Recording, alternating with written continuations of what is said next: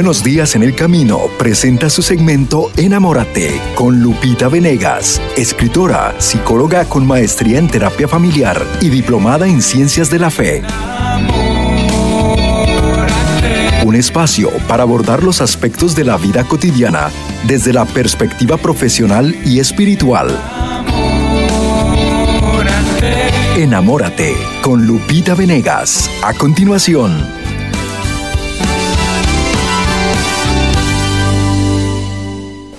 Del día, en la forma de pedir está el dar. En la forma de pedir está el dar. Es lo que vamos a platicar ahora. Estamos tratando de llevar la civilización del amor adelante y eso significa que yo tengo que cambiar. Yo tengo que ser una mejor versión de mí mismo, de mí misma y tengo que aprender que de los pequeños detalles se van fabricando las grandes cosas. Si yo quiero una buena familia, una buena relación matrimonial, unas buenas relaciones con mis compañeros de trabajo, en mi apostolado, yo tengo que hacer cambios en mí y tratar de ser una persona que vive los principios para mejorar las relaciones humanas será algo que me hará ver como auténtica cristiana, auténtico cristiano. Trata de llevarte bien con los demás. Trata de ser una persona tan amable que te quieran amar. La palabra amable me encanta. Así como decimos apapachable, un osito apapachable, ¿no? Un osito de peluche, aquí tengo uno que muy bonito. Si, si se te antoja apapacharlo, es tan, tan apapachable que quieres hacerlo. Bueno, una persona amable es alguien a quien se te antoja amar se te antoja amar porque es tan agradable, es tan, tan dispuesta a servir, a ayudar, que la verdad se te antoja amarla. Eso es ser amable. Yo me comporto de tal manera que al otro se le antoja amarme, porque, porque primero amo. Esto es lo más cristiano que podemos hacer. Y a esto estamos llamados, descompliquémonos, ¿no? No queramos tener la razón en todo y querer aparecer en todo, no. Hay que querer amar porque amando nos realizamos y amando realmente cristificamos el ambiente. Hoy te quiero decir este gran principio que dice así, en la forma de pedir está el dar. Y es totalmente cierto. Queremos tener mejores relaciones con nuestros hijos, con nuestro esposo, con nuestro jefe, con mi mamá, con todo el mundo. Bueno, aprendamos a ser amables. Y hoy vamos a cultivar, de alguna forma vamos a aprender a cultivar ese buen modo de pedir las cosas. En eso nos vamos a concentrar el día de hoy. No puedes estar cogiendo al perro por la cola, porque si lo coges por la cola te va a morder. Eso es definitivo. Para llegar a un acuerdo, no hay cosa peor que iniciar una discusión. Si la perdemos, nos desagrada. Y si la ganamos, también malo, porque perdemos el amigo. Alguien decía, dicen que de la discusión nace la luz, pero yo creo que nacen las trompadas, ¿no? De las discusiones. Evitemos siempre las discusiones eh, molestas, enojosas, peleoneras. Evitemos pelearnos, no ganamos nada. Un medio seguro para ofender a otro es decirle, tú estás equivocado, estás en un error, eso que dices es una mentira. Con esas expresiones, la persona queda golpeada en su honor y naturalmente busca cómo defenderse y ni piensa en las razones que le están exponiendo ni las admite. Lo único que quiere es defenderse. Aún estando seguros de que la otra persona está en un error, no conviene manifestarle a nuestra opinión con una franqueza hiriente. Hay que ayudarle con respeto. Por ejemplo, se le puede decir, mira, respeto tu opinión. Razones tienes para pensar así pero yo opino de esta otra forma, o yo tengo una opinión diferente, déjame, déjame expresártela también, ¿no? Entonces, eh, sin imponer, sí proponer. Después de dicho esto, tú expones tu opinión. También puedes preguntarle qué razones tiene para opinar como lo hace, o pedirle que te diga qué le parecen las razones que nosotros tenemos para opinar como lo hacemos. No, escucha mis razones y quiero que me des tu opinión, ¿no? Parece que son más gratas e influyentes las personas que no usan palabras que indiquen certeza plena, tales como ciertamente, indudablemente, sin remedio, no cabe duda, estoy absolutamente segura. Esta certeza molesta y crea repulsa en quienes piensan distinto. Influyen más los que acostumbras decir cosas como, mira, creo esto, entiendo esto, a mí me parece que lo siguiente, opino esto. Si después de exponer tranquila y cortésmente nuestra opinión a una persona, ella permanece firme en su modo de pensar, conviene darle tiempo para que reflexione fríamente en nuestras razones y poquito a poquito que se convenza. El llamar a otros para que nos ayuden a convencerla o el amenazarla lleva a que se moleste más y que no acepte lo que le estamos diciendo. Entonces, bueno, no intentes imponerle tu, tu forma de ver o tu parecer. Si alguien que en algo estábamos equivocados o si parece que nosotros en algo estábamos equivocados y lo reconocemos, entonces creamos simpatía y ayudaremos al otro a reconocer sus errores y así se le facilita el llegar a un acuerdo con nosotros. Podemos decir, sí, sabes que en esto tienes razón. Oye, ese dato no lo tenía, claro, eso cambia todo, claro, ¿no? Entonces, tú estás dándole lugar a lo que él te dice y él dará lugar a lo que tú le digas también. En el caso de que aquel con a quien hablamos reconozca que estaba equivocado, hay que ayudarle a que no se sienta molesto. Hay que darle una salida honrosa, no lo humillemos.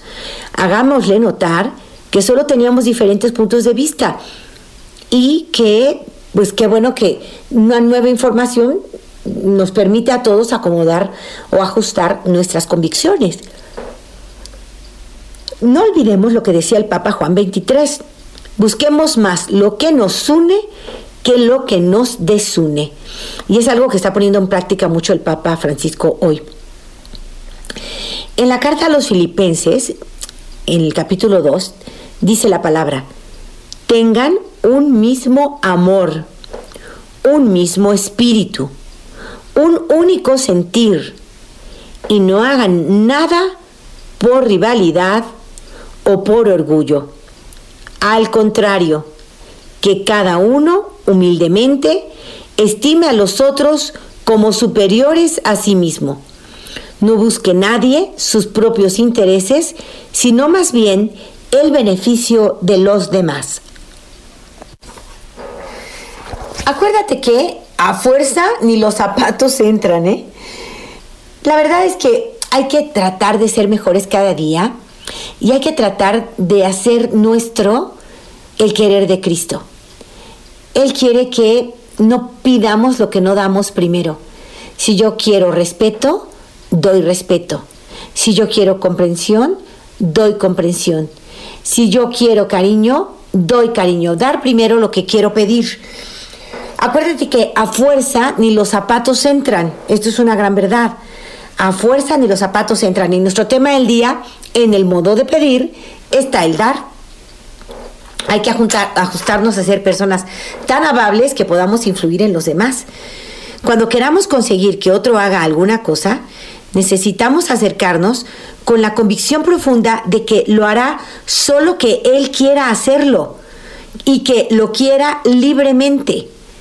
Es cierto que a la fuerza puede conseguirse algo, pero con malas consecuencias, porque van a venir odios hacia quien, hacia aquel a quien le obligó a hacer algo y hacia quien lo que hizo, lo hizo en contra de su propia voluntad. Vienen odios, resentimientos, corajes, se la va a cobrar en cuanto pueda. En cambio, mientras la persona haga las cosas con más gusto, mayor será la efectividad de su acción y el desarrollo de su personalidad. Entonces, el otro va a ser porque quiere hacerlo, no porque yo se lo diga. Entonces, uno de los primeros pasos será el ponernos conscientes de que aquel a quien acudimos es quien va a decidir si realiza nuestra idea o no, y que lo hará según su modo de pensar, sus gustos y posibilidades. Cristo le dijo al joven rico, si quieres ser perfecto, si quieres, y a todos, si alguno quiere salvar su vida, él nos dice, si quieres, no nos impone, si quieres, si quieres. Casi todos los adultos obran buscando satisfacción a sus instintos más profundos. Estos pueden reducirse al deseo de vida y salud, de alimento y de sueño, de dinero para comodidades, de satisfacción eh, de todo tipo, también de la intimidad, de bienestar para los hijos, de que sea reconocida su personalidad, de vida feliz en el más allá, claro De alguno de estos deseos se puede partir para que se le pueda proponer algo, haciéndole notar que nuestra propuesta le va a ayudar para satisfacer ese deseo. O sea, tenemos que pensar qué quiere la persona y en base a lo que quiere, proponerle algo. Tú quieres ser feliz, ¿no es cierto? Obvio, pues te propongo que conozcas a Jesús, ¿no? Pero hablas de su deseo, de su anhelo, de lo que le interesa. Eso ya habla de que te importa la persona y sabes qué le importa a ella. En los jóvenes de 18 años en adelante, los deseos más profundos son llegar a ser alguien en la vida, tener buenas amistades, un buen noviazgo, vivir en la alegría, la libertad, encontrar un buen empleo, formar un hogar feliz. Esas son sus aspiraciones. Y las aspiraciones más fuertes de los muchachos entre los 14 y 17 son la libertad, la amistad, el hacerse notar como personas que ya pueden pensar y tomar decisiones por sí mismos. Consecuencia de todo esto es que aparecen muchas veces como rebeldes y cuando no lo saben tratar se sienten incomprendidos. Aman los deportes, tienen mucho interés en lo, en lo íntimo, en lo sexual, rechazan a las personas autoritarias, solo aceptan a quienes se les acerquen como amigos. Esto hay que tomarlo en cuenta, ¿eh? porque ya es un tiempo en que nosotros padres debemos aprender también a acercarnos como amigos de nuestros hijos, sin dejar de ser sus papás, pero sí mejorando nuestra relación con ellos. Entre los 11 y los 13 años aproximadamente, los chicos y chicas buscan un jefe y les gusta unirse en pandillas, en grupos. Quieren encontrar un modelo para su vida, para llegar a destacarse en la sociedad. Tienen mucho interés en lo referente a lo, de, a lo sexual, al origen de la vida, a los noviazgos, etcétera, ¿no? Tenemos que estar ahí súper pendientes. En el camino para conseguir algo de estos chicos está la amistad, la comprensión, el cariño y presentarles personajes dignos de ser imitados. Es tiempo de comprarles a nuestros hijos biografías de grandes hombres, de grandes personajes, también de las vidas de los santos. Hay santos extraordinarios que les van a fascinar y actualmente el Papa Francisco nos ha dado ejemplos un poco más actuales, más recientes, más cercanos a nosotros.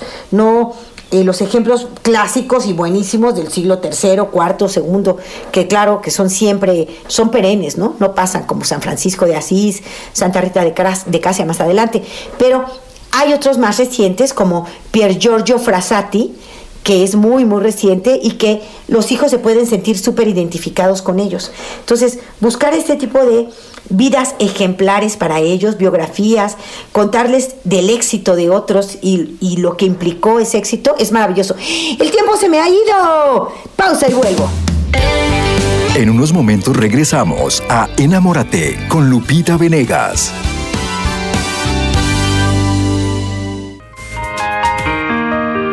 Para agradecerles porque la verdad que este sintonizar con el sembrador es un respiro para el diario vivir con tantísimos problemas que aquejan, pero poniendo uno, sintonizando el sembrador, uno empieza a tener confianza y sé que las cosas pueden cambiar. Tantísimos problemas mayores que los de uno, que uno se consuela que está mejor y no le queda más que pedir por los demás.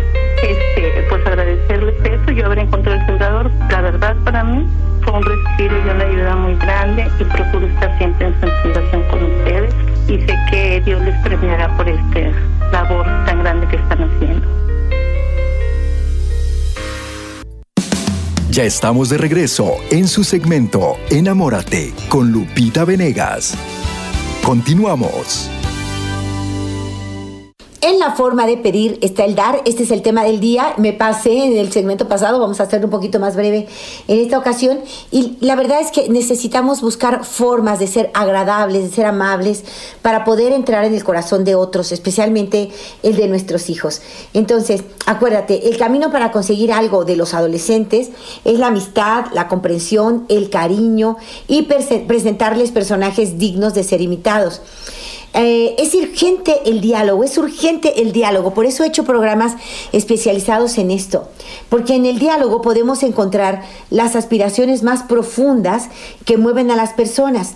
Y luego acudimos a esas aspiraciones buscando que desea hacer lo que nosotros creemos conveniente. Y Cristo nos da el ejemplo. Él no aborda directamente el tema de la conversión al tratar con la samaritana. Antes dialoga con ella sobre la necesidad de agua, sobre el monte Garizim, que eran preocupaciones de esa mujer. Y después de hablar con ella, de dialogar, entonces después toca lo de los maridos de ella, ¿te acuerdas? Es una cita bíblica bellísima, un encuentro con Cristo que, se nos antoja mucho para, para vivir hoy, hoy, hoy encontrarnos con Él y que nos sane. Lo encuentras en Juan 4. El, Juan 4 es donde nos va a contar la historia de la samaritana. Juan 4.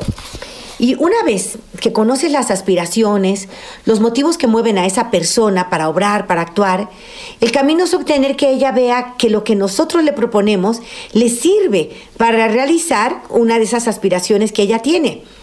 No hay que presentarle la cosa como de provecho nuestro, que eso es lo que a ella no le interesa, sino como algo que responde a lo que ella misma desea. Eso sí, y le va a interesar, hay que decir, eh, a ver, esto que sí te interesa, mira, yo te propongo algo con lo que lo puedes obtener. Y claro que se va a abrir.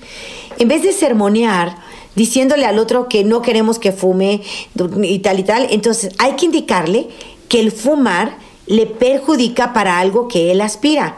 Ser deportista, por ejemplo, o ser campeón en la vida, ¿no? El, fumar te estorba, campeón. Mira, hay estas consecuencias, etcétera, etcétera. Y, entonces él va a querer dejar de fumar. No es que tú quieras y que le insistas y que le des muchas, muchos rollos. Si él no quiere, no lo va a hacer. Entonces, fíjate, conocerlo, conocer sus aspiraciones y en base a sus aspiraciones hacerle propuestas. Esto, esto es muy inteligente y esto es saber pedir las cosas. En la forma de pedir está el dar. Esto es muy importante. Si alguien quiere vender algo, no es el mejor camino decir que necesita venderlo, sino convencer al comprador de que le conviene eso que quiere vender.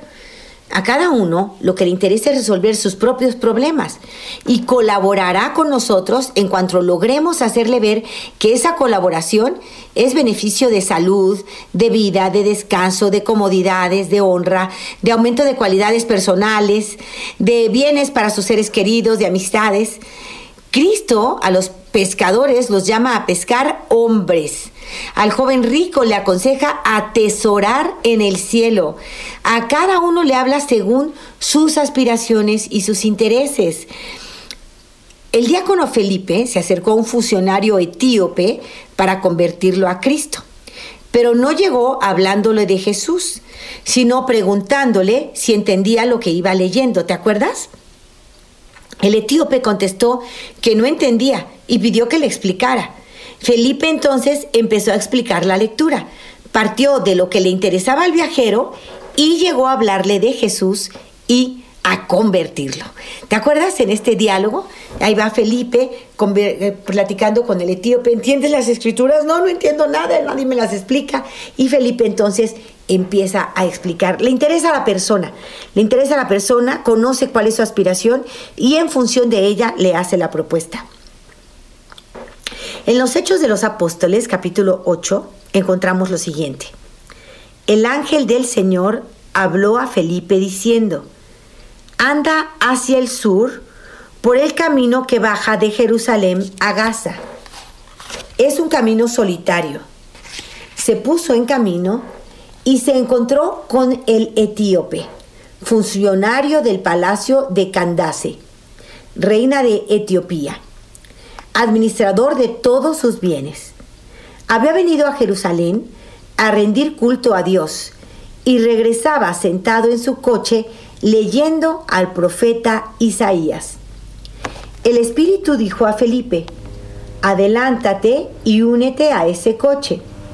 Felipe corrió hasta él. Le oyó leer al profeta Isaías y le preguntó, ¿entiendes lo que lees?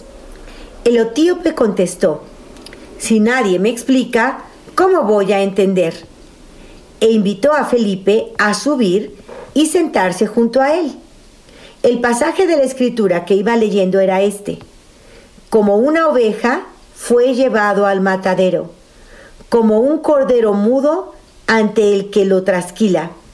Así él no abrió su boca. Lo humillaron y le negaron todo derecho. ¿Quién podrá hablar de su descendencia? Porque su vida fue arrancada de la tierra. El etíope preguntó a Felipe, dime por favor, ¿a quién se refiere el profeta al decir esto? ¿A sí mismo o a otro?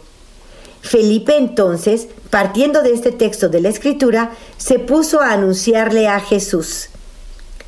Siguiendo el camino, llegaron a un lugar donde había agua.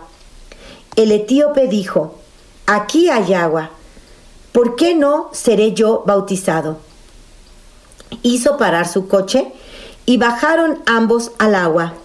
Felipe bautizó al funcionario. Cuando salieron del agua, el Espíritu del Señor arrebató a Felipe. El otro no lo vio más y siguió entonces su camino, ahora muy alegre. Esta es palabra del Señor. Es palabra de Dios. Lo encontramos en el libro de los Hechos de los Apóstoles. Palabra de Dios. Y te alabamos, Señor. Bueno, qué bonito cómo Felipe supo entrar por lo que interesaba a aquel hombre. Y hoy esta está la recomendación. En el modo de pedir está el dar. Y si yo entro al corazón del otro porque lo conozco, porque he dialogado, porque sé lo que le importa, lo que le interesa, entonces puedo hablarle y llevarle hasta los pies de Jesús. ¿Qué resultado tiene el obligar a hacer algo a otra persona sin convencerla, sin dialogar con ella? Pues es un resultado malo de resentimientos, de coraje, no va bien, no va bien y no acaba bien. No obligues nada más por obligar. Procura que el otro quiera hacer lo que tú crees que es conveniente que haga. ¿Cómo suelen mandar los padres a los hijos? ¿Cómo les mandas tú? ¿Cuáles son los deseos más arraigados en las personas adultas? ¿Y cuáles son los deseos más grandes en los jóvenes? Cuando propones algo, ¿Tienes cuidado de proponerlo como solución a los deseos de la persona? ¿Qué defecto debes evitar cuando quieres convencer a otro? Vamos a tratar de hacer cambios en nuestra forma de acercarnos a los demás, especialmente a nuestros hijos, no imponiendo, no sermoneando, sino conversando, dialogando, preguntando sus intereses, sus sueños, lo que les importa, lo que más quieren. Esa es una mejor manera y acuérdate, en la forma de pedir está el dar. ¿Quieres que tu hijo deje un vicio? Pues conócelo, dialoga con él y proponle, proponle salidas. A veces necesitamos influir en otros para que hagan algo. Aquí van algunos consejos. Primero, todos, todos, hasta los criminales, llevamos un fondo de bondad. Todos tenemos nobles aspiraciones. A veces están como dormidas, pero todos las tenemos. Si sabemos despertarlas y encauzarlas, conseguiremos la acción de ellos para algo que creemos conveniente. Hay que suponer buenos a los demás y animarlos a que busquen lo mejor. Cristo honró a un pecador, a Saqueo. Se hospedó en su casa y éste respondió corrigiendo su conducta. Esto lo leemos en Lucas 19. A nadie le gusta que lo manden con dureza, a nadie. Y a todos nos agrada que se nos consulta, que se nos consulte, reconociendo nuestra capacidad para pensar y actuar. Por eso, en vez de mandar, conviene preguntar. Conseguiremos más si preguntamos a nuestros colaboradores qué podríamos hacer para remediar algo que ellos y nosotros queremos solucionar quedando una orden para que se remedie. Cristo al joven rico no le ordena, sino que le dice, si tú quieres, si tú quieres. Todos realizamos con más entusiasmo las ideas propias que las ajenas. Eso es un hecho fundamental. Así es que lo que hay que hacer es provocar que el otro quiera. Voy a la pausa, vuelvo después de ella. Me encanta invitarte a mirar como Dios mira. Enamórate. En unos momentos regresamos a Enamórate con Lupita Venegas.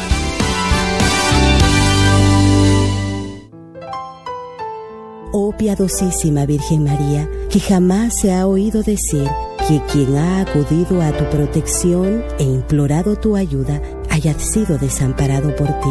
Animado con esta confianza, yo también acudo a ti. Madre, Virgen de las Vírgenes, me postro a tus pies pidiéndote, Madre de Jesucristo, que no desoigas mis súplicas, antes bien, dígnate escucharlas y atenderlas benignamente. Amén.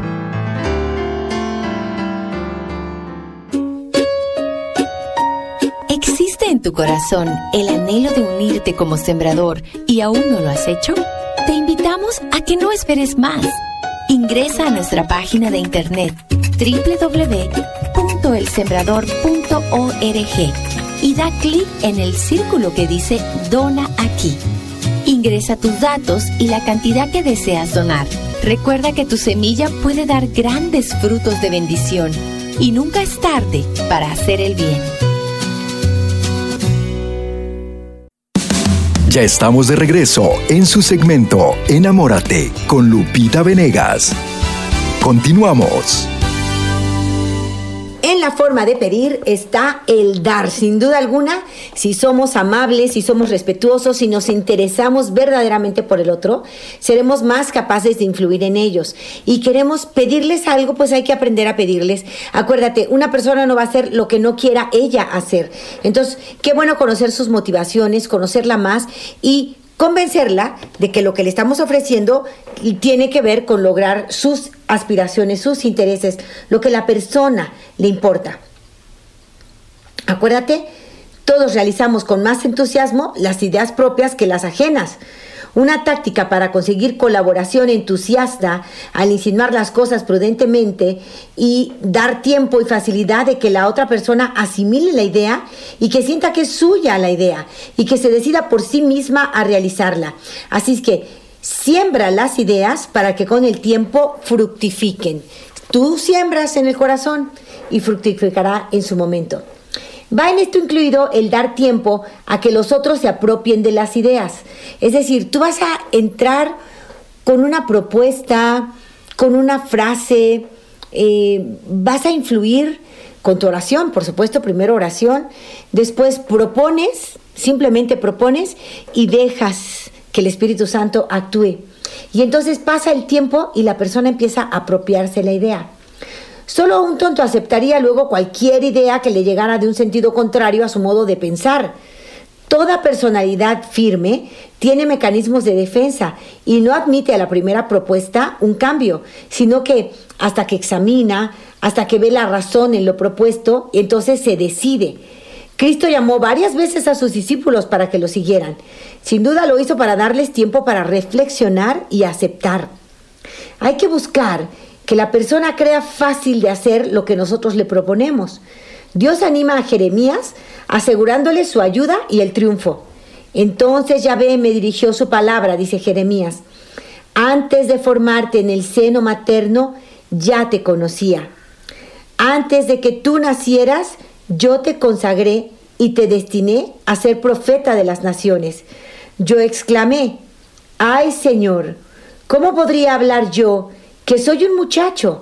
Y me contestó Dios, no me digas que eres un muchacho, irás a donde quiera que te envíe y proclamarás todo lo que te mande. No les tengas miedo, porque estaré contigo para protegerte. Este día hago de ti una fortaleza, un pilar, un pilar de hierro.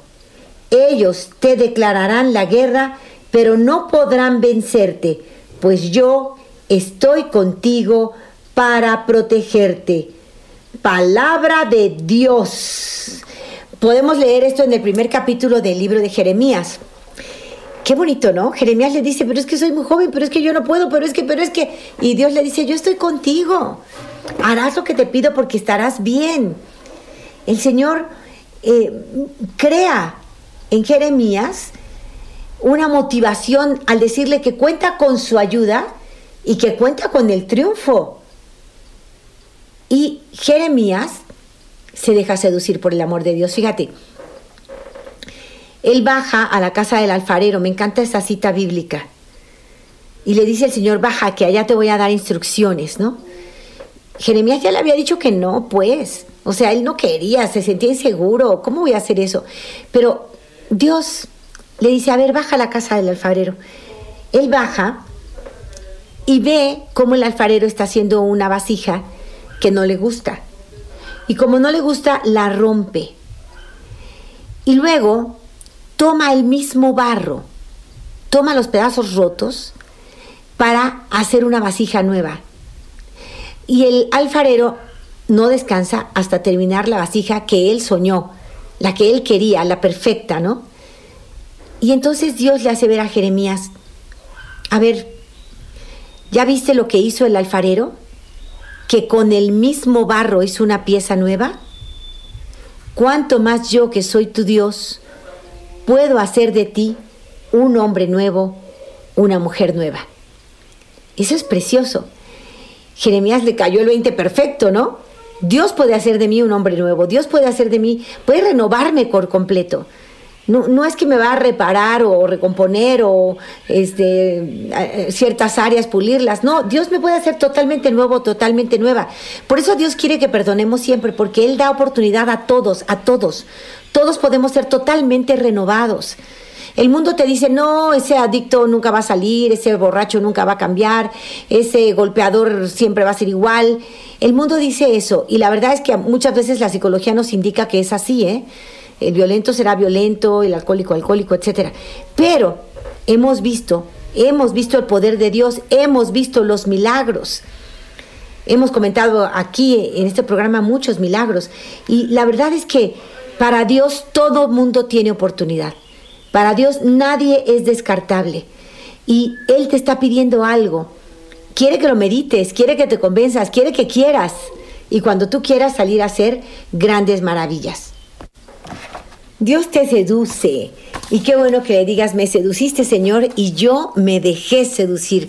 Yo quiero lo que tú quieres, yo quiero lo que tú quieres.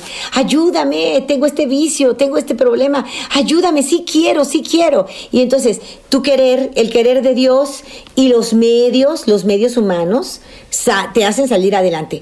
Porque hay milagros, eso los he visto, ¿eh? Dios quiero dejar el alcohol hoy para siempre, para siempre. Y resulta que sí pudo. Pero ¿cómo le hizo? Bueno, primero se consagró al Señor, hizo muchísima oración, vida de sacramentos y aparte un grupo de autoayuda, que por supuesto que lo va apoyando. Entonces, bueno, Cristo quiere que tú te conviertas en tu mejor versión, pero te convence del modo, de un modo seductor, de manera que quieras tú y que tú le digas, Señor, lo que quieres tú, lo quiero yo. Todo el tiempo que lo quieras y como tú quieras. Eso me hace recordar una oración preciosa que incluí en mi libro Despierta, Mujer Dormida. Es la oración del Papa Clemente XI. Y dice así, Creo en ti, Señor, pero ayúdame a creer con firmeza. Espero en ti, pero ayúdame a esperar sin desconfianza. Te amo, Señor, pero ayúdame a demostrarte que te quiero. Estoy arrepentida. Ayúdame a no volver a ofenderte. Te adoro, Señor, porque eres mi creador. Te anhelo porque eres mi fin. Te alabo porque no te cansas de hacerme el bien. Y me refugio en ti porque eres mi protector. Que tu sabiduría, Señor, me dirija y tu justicia me reprima. Que tu misericordia me consuele y tu poder me defienda. Te ofrezco, Señor, mis pensamientos. Ayúdame a pensar en ti. Te ofrezco mis palabras. Ayúdame a hablar de ti. Te ofrezco mis obras. Ayúdame a hacer tu voluntad. Te ofrezco mis penas ayúdame a sufrir por ti. Todo aquello que quieres tú, Señor, lo quiero yo, precisamente porque lo quieres tú, como tú lo quieras y durante todo el tiempo que lo quieras. Te pido, Señor, que ilumines mi entendimiento, que fortalezcas mi voluntad, que purifiques mi corazón y santifiques mi espíritu Hazme llorar, Señor, mis pecados, rechazar las tentaciones vencer mis inclinaciones al mar y cultivar las virtudes. Dame tu gracia, Señor, para amarte y olvidarme de mí, para buscar el bien de mi prójimo sin tenerle miedo al mundo. Ayúdame a conservar la pureza del alma y a ser verdaderamente cristiana en mi conducta. Enséñame a comprender la pequeñez de lo terreno, la grandeza de lo divino, la brevedad de esta vida y la eternidad futura. Amén. Amén, amén. Qué bonita oración, ¿no? Me encanta porque aquí tú quieres el querer de Dios. Si tú lo quieres, Señor, yo lo quiero. Todo aquello que quieres tú, Señor, lo quiero yo. Precisamente porque lo quieres tú, como tú lo quieras y durante todo el tiempo que lo quieras. Es una oración bellísima, es un tesoro.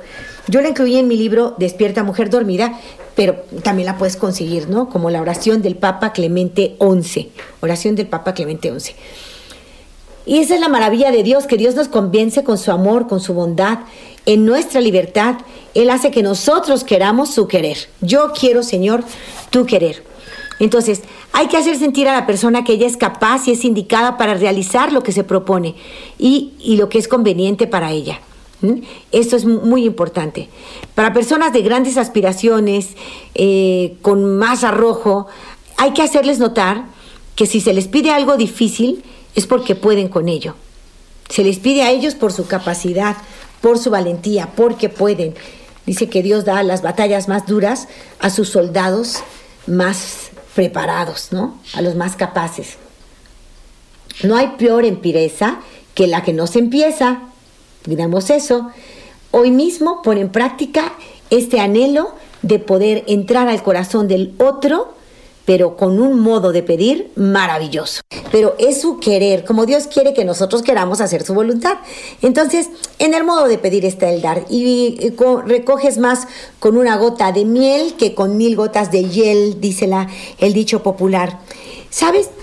Para hacer proposiciones y poder influir en los demás, eh, tenemos que tener una mente abierta, una mente abierta. Tú tienes una mentalidad de diferentes tipos. Voy a hablarte de cuatro formas de mentalidad. La mejor de todas es esta mente abierta, pero miren, abrir la mente, dice Chesterton, no es para que entre cualquier cosa, sino que de la misma manera que al abrir la boca queremos que entre lo que nutre, al abrir la mente dejar que entre lo que nutre. No es, soy open mind y todo se vale, ¿no? Y voy contra la ley de Dios porque soy open mind, soy de mente abierta. No, no, no, no, no. Vamos a hablar de una mente abierta, pero abierta a la voluntad de Dios, abierta a lo que nutre, a lo que edifica, a lo que sí sirve al hombre, ¿no? Entonces, vamos a ver como cuatro niveles de capacidad en las relaciones humanas con diferente tipo de mentalidad. Primero, la mente cerrada o personas de corte radical es cuando una persona rechaza lo que otro dice solo porque viene de esa persona, ¿no? En un caso de estos, de nada sirve el dar razones, pues quien no admite lo que le proponen no lo hace por falta de razones, sino por dar la contra. En ese caso, las razones le parecerían o le van a parecer medios que se emplean para vencerlo, para dominarlo. Y el camino es buscar las buenas cualidades de esa persona, reconocerlas, alabarlas, manifestar estima sincera para ella, sirviéndole lo mejor que sea posible. Y así va a ir bajando la antipatía y la mente se va a ir abriendo más y más y más a lo que el otro propone. Si no es posible acercarse directamente, se puede hablar bien de ella y va a llegar a saberlo. ¿Sabías eso? Si tú hablas bien de otro, el otro se va a enterar. Si tú hablas mal, el otro se va a enterar. Entonces, habla bien de esa persona en quien quieres influir. Habla bien de ella. Es por tu bien también, por el bien de ella. Si uno mismo es el cerrado, el camino es también buscar lo bueno del otro y desarrollar aprecio, aprecio y comprensión para él. Eso es muy importante. Ahora, mente entreabierta. Ya vimos mente cerrada, mente entreabierta mente abierta y mente plena de confianza. Son los cuatro tipos de mentalidad que vamos a revisar. Mente entreabierta es cuando la persona ya acepta lo que le piden, no por estima al que se lo propone, sino por las razones que le da o porque se lo ha repetido mucho. En este nivel importa dar las razones con claridad y conviene procurar un avance hacia la mente abierta por medio del cariño, de los regalos, de los detalles. Un regalo te abre todas las puertas, dice el libro de los proverbios. ¿eh? Luego viene la mente abierta. Es la actitud de quien acepta lo que otro le propone casi solo porque viene de él. En este caso, basta que le den razones principales, que vea que lo que se pide tiene sentido y con eso ya está. En esta actitud es indispensable no abusar de la confianza. A veces me depositan la confianza alguno a mí, pues yo no tengo que abusar de esa confianza. No conviene dar muchas razones, pues eso indicaría inseguridad o desconfianza en quien propone. Molesta el que se le repitan las cosas, es una vez y ya. Y luego viene la mente de plena confianza. Es cuando las proposiciones se aceptan por aprecio a la persona, pero, pero no necesariamente por las razones que te da, solo por el aprecio que le tienes. En esta situación, un abuso de confianza puede hacer mucho mal. Por ejemplo, una revelación de un secreto. El que quiere amistad encubre las faltas. El que descubre la, la falta se enajena del amigo. Solito. Palabra de Dios, Proverbios 17. Mientras mayor sea el número de personas con quienes tengamos buenas relaciones y más profundo sea el nivel de estas relaciones, seremos más felices y ayudaremos a la felicidad de los otros. El milagro es, yo me decido a interesarme por ti y quiero influir en ti de manera positiva, pero voy a conocerte, saber tus ideales y proponerte de acuerdo a ellos. Es todo un milagro, un cambio que Dios opera en nosotros. Podemos cambiar, podemos cambiar. Acuérdate, el amigo ama en todo tiempo, es un hermano para el día de la desventura. Ese es el verdadero amigo. Hay que tratar de ser verdaderos amigos y si alguno está en desventura, en este momento más que nunca, estar con él. Examinemos qué tan extenso es el campo de nuestras relaciones en los diferentes niveles. Tengo este nivel de mente abierta, cerrada, semiabierta. Si apareciera que son muchos aquellos que se nos niegan en todo, o para con los que nos negamos siempre, estemos seguros de que somos nosotros los culpables. No olvidemos que la gente es para nosotros como nosotros seamos con ella. Con la vara que midas, serás medido, dice el Señor. Y no nos sintamos impotentes para avanzar. Si el hombre convierte la piedra en hermoso edificio y el metal en avión que vuela, ¿qué no podrá hacer de sí mismo si se decide a, a perfeccionarse? Tú y yo en este anhelo de ser mejores. Pero hay que luchar, hay que esforzarse, hay que aspirar a mucho y ponerse luego a la obra. Si en algo fallas, propon de nuevo y continúa la lucha. Empieza otra vez, empieza otra vez. Ciertamente avanzarás y cada vez tendrás em, mayor habilidad para mejorar. Cada día dite a ti mismo y prométete, hoy avanzaré en mis relaciones humanas a niveles muy profundos. Cada día tendré más personas con quienes esté de mente abierta. Hoy estaré seguro de que en mi modo de hablar, en mi modo de obrar, obtendré las respuestas. Entre más positivo, más optimista, más cariñoso, más amoroso, más tierno sea yo, mejores resultados tendré en los seres que amo. Quiero influir en mis hijos, mejor trato para ellos quiero influir en mi esposo, mejor trato para él. Es muy triste llegar a todo lo contrario. Ya me cayó gordo, lo trato mal, ahora me cae peor, lo trato peor. ¿Y qué va a pasar ahí? Ruptura total, ruptura total. ¿Quieres que cambie? ¿Quieres que él mejore una arista, un área de su vida? Pues ora por él, por ella, ora por tu cónyuge, ora por ese hijo que te preocupa, ora mucho trátalo bien, trátalo bien, trátalo bien, que no significa soportar maltrato. Eso sí lo quiero explicar, hermanitos. A veces no quiero que se confunda. Soportar maltrato no, porque Dios no lo quiere.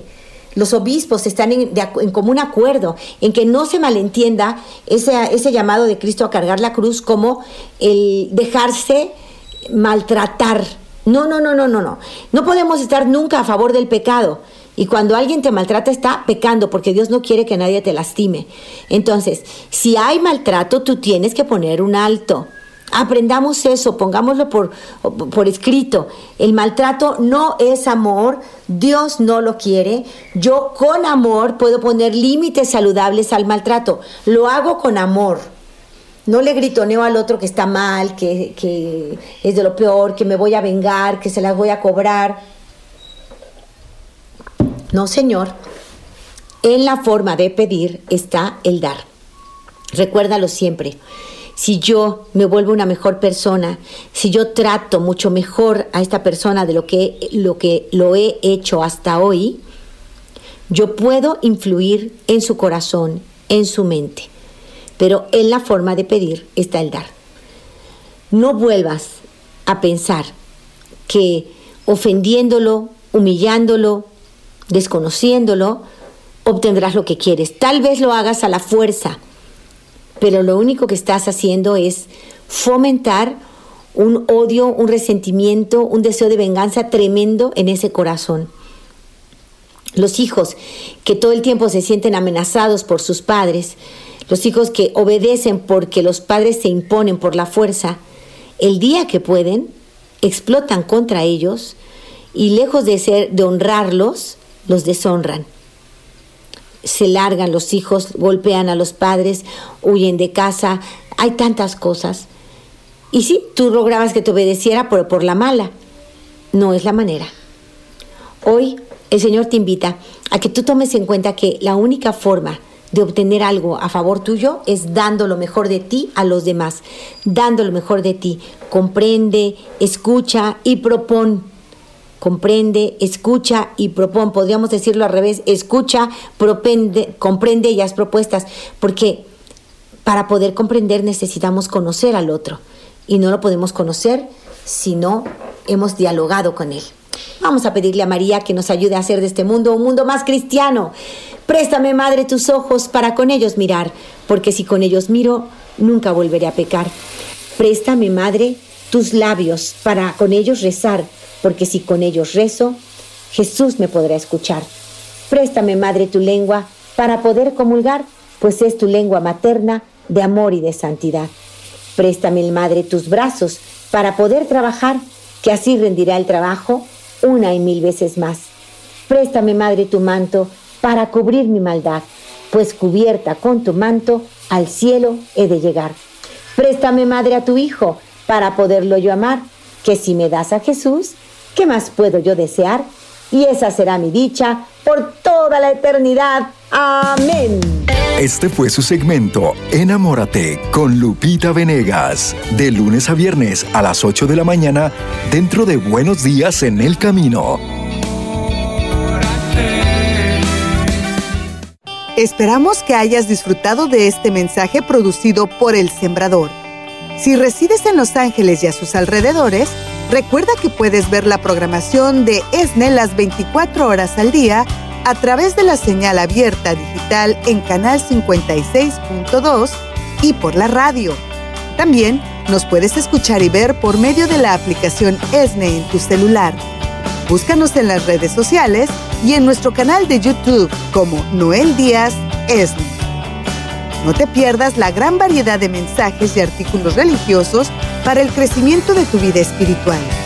El número de nuestras oficinas es el 773-777-7773 y puedes visitarnos por internet a elsembrador.org. El Sembrador Nueva Evangelización. Gracias por ser parte de esta gran familia.